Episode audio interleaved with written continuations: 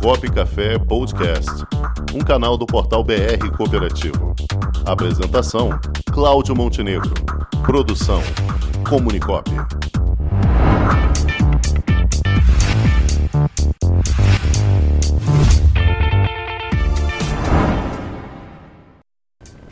Com quem a gente conversa hoje? Hoje nós estamos com o Carlos Henrique, o presidente da cooperativa de Nova Iguaçu.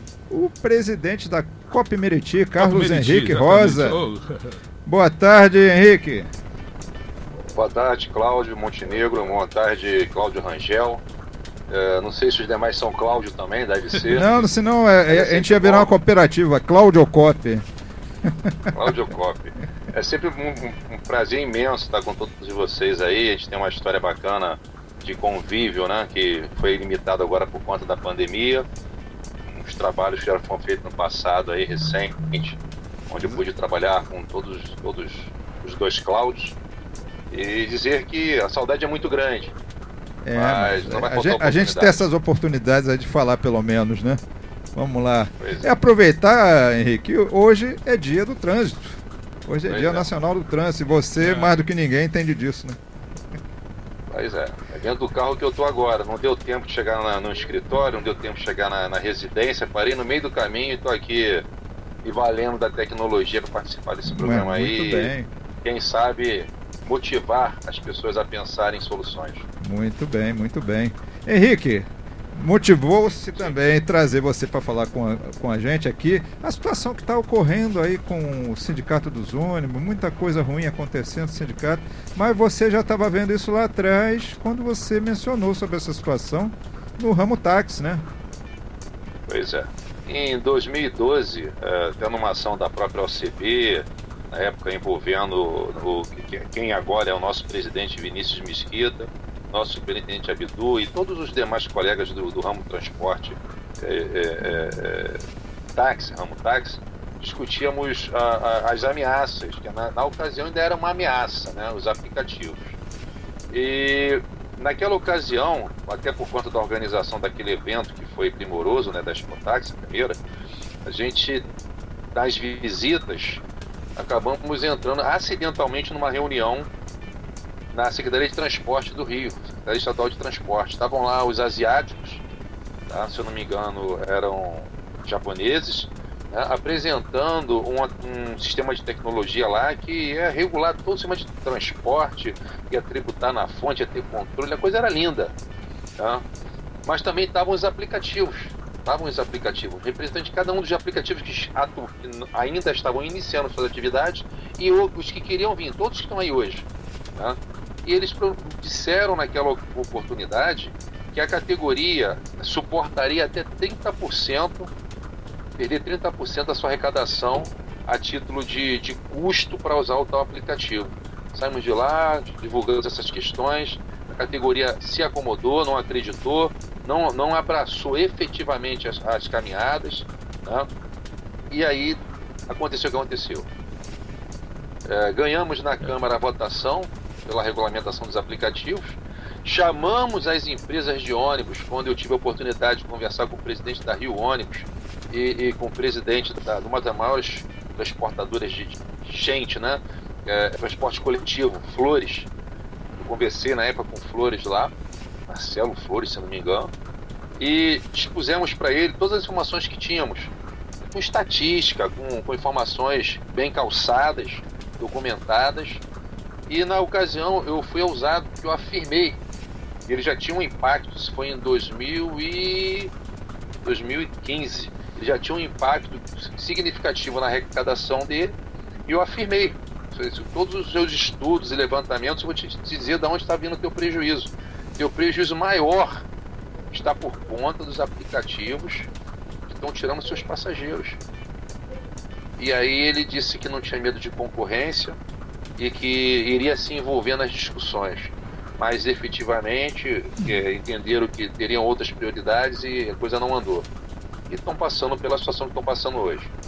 Pois é, Carlos Henrique, a- as empresas de ônibus elas estão falindo aqui no Rio de Janeiro, muitas delas faliram. E a falta de regulamentação. Pois é, e a falta de regulamentação dos aplicativos é, é uma das causas. Inclusive, nós sabemos que há uma disputa entre os aplicativos para conseguir é, aqueles passageiros de baixa renda, de pouca renda, em locais como é, comunidades, que seriam justamente vamos dizer, o público de muitas linhas de ônibus, além do, dos táxis também, que, ou seja, prejuízo é total. E a população, ou pelo menos, vamos dizer, nossas representações políticas, parece que ainda não estão percebendo isso. É, na ocasião da, da votação, só para fazer um, assim, um, apanhado breve né, da votação em Brasília, o relator, que na, na ocasião se posicionou radicalmente, relator da, da, discutia a nossa PL, na época senador Eduardo Lopes, radicalmente, radicalmente favorável aos aplicativos. Não que nós, nós taxistas fôssemos contra, nós queríamos um marco regulatório. Queríamos que, como todas as atividades profissionais, que eles nascessem sim, mas regrados, né? passando pelo crivo do ordenamento jurídico, pelo crivo da regulamentação, eh, no caso municipal, estadual, partindo de Brasília, que seria a mãe das leis como tem que ser. Tá? Mas de qualquer forma, é, é, acharam por bem deixar a coisa solta, sem nenhum tipo de crivo. E na ocasião tivemos o, o, o, tive cuidado, né, nas tantas vezes que fui para Brasília, e também agradeço mais uma vez o sistema que desde a ocasião muitas das vezes me auxiliou até para deslocar, para me hospedar, não importa, o sistema OCB. Então, nós colocamos lá em Brasília essas, essas questões e demos, afirmamos que o táxi era somente a porta de entrada. A segunda porta a ser atingida seria transporte de pessoas, vamos dizer, o transporte coletivos. E já, já estão atuando em cargas. Né? Já é. tem aplicativo na área médica, jurídica, na venda de utensílios. Então a, a coisa tá perdeu o freio. A tal da precarização do trabalho, tá, a coisa está desordenada. E hoje, por resultado, temos 21 mil funcionários das empresas de ônibus demitidos. 21 mil é estatística que, se for atualizada, já deve estar chegando nos 30 mil. Você imagina Exato. o que, é você ter aí 21 mil pessoas que tinham suas carteiras assinadas, recolhiam seus impostos, né? é, é, sustentavam suas famílias com uma dignidade que somente o trabalho pode ofertar, com dignidade, né? Então, perderem seus empregos, e detalhe, sem perspectiva de retomada ao mercado de trabalho. Porque foi extinto, foi extinto. A empresa fechou, deixou de operar. Empresa como Top Rio, Alarge, Bangu, Rio, é, Rio Rotas Santa Cruz, Translitorânea e tantas outras aí. São 17 empresas. Empresas com história, que, que deixaram de existir. E na época, Eduardo Lopes, apoiador né, dessa desregulamentação das atividades, porque ele não trouxe um prejuízo só para o táxi. Hoje nós estamos vendo as empresas quebrando. E detalhe, já lamentava eu na época, porque eu, entendo que para a coisa andar bem, a economia como um todo tem que funcionar bem. É, quando o setor naval dispara, é, os estaleiros estão em, em atividade crescente, nós temos é, resultados positivos. Quando o setor agropecuário vai bem, nós temos resultados positivos. Nós de outros segmentos. Então, um segmento ele reflete no, no, nos demais. A maioria dos, dos segmentos de produção de bens e serviços acabam refletindo. E eu torcia muito para que não acontecesse essa derrocada, como aconteceu com o setor táxi, com relação às empresas de ônibus. E vinha chamando atenção, chamávamos, conversávamos, apontávamos e pouca atenção foi dada. Né? Aí hoje, infelizmente, é, é, a Rio Ônibus se encontra é, fragilizada né, pelo, pela questão da, da, dos desmandos que houveram no passado, associação mal pensada com, com político A e B, comprometeu a imagem da, da entidade.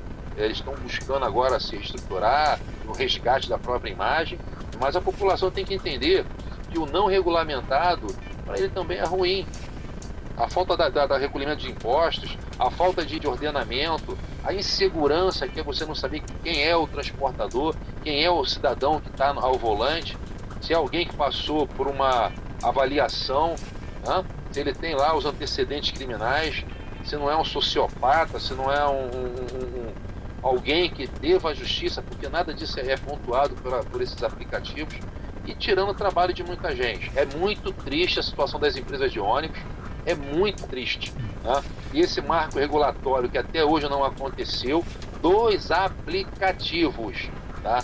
Tá gerando uma quebradeira em vários setores. Os sistemas de iFood agora é, é mais um. Os restaurantes estão perdendo seus clientes né? ou suas receitas. Restaurantes tradicionais fecharam, né? churrascarias tradicionais fecharam. A gente não entende qual é o impacto do, do aplicativo, que gera uma concentração maior de renda, porque é uma startup que tem na ponta lá uma meia dúzia, tirando o emprego de milhares de pessoas. O governo, o governo, este governo, né, não enxerga a necessidade que dezenas de outras outros países já enxergaram e por lá estão normatizando, estão regulamentando né, para que não aconteça essa, essa, derrubada geral das atividades regulamentadas. Muito bem, Carlos Henrique, presidente da COP Meriti e também diretor de Relações Sindicais do Sistema CB Rio de Janeiro. Henrique, papo com você sempre rende. Você é um cara que tem muita consciência das situações, você é um cara que tem muita atualização dos cenários que nós vivemos. Acho que você vai ter que voltar mais vezes aqui, tá? Será sempre um prazer. tá certo então, meu amigo. Um forte abraço. Saudações cooperativistas.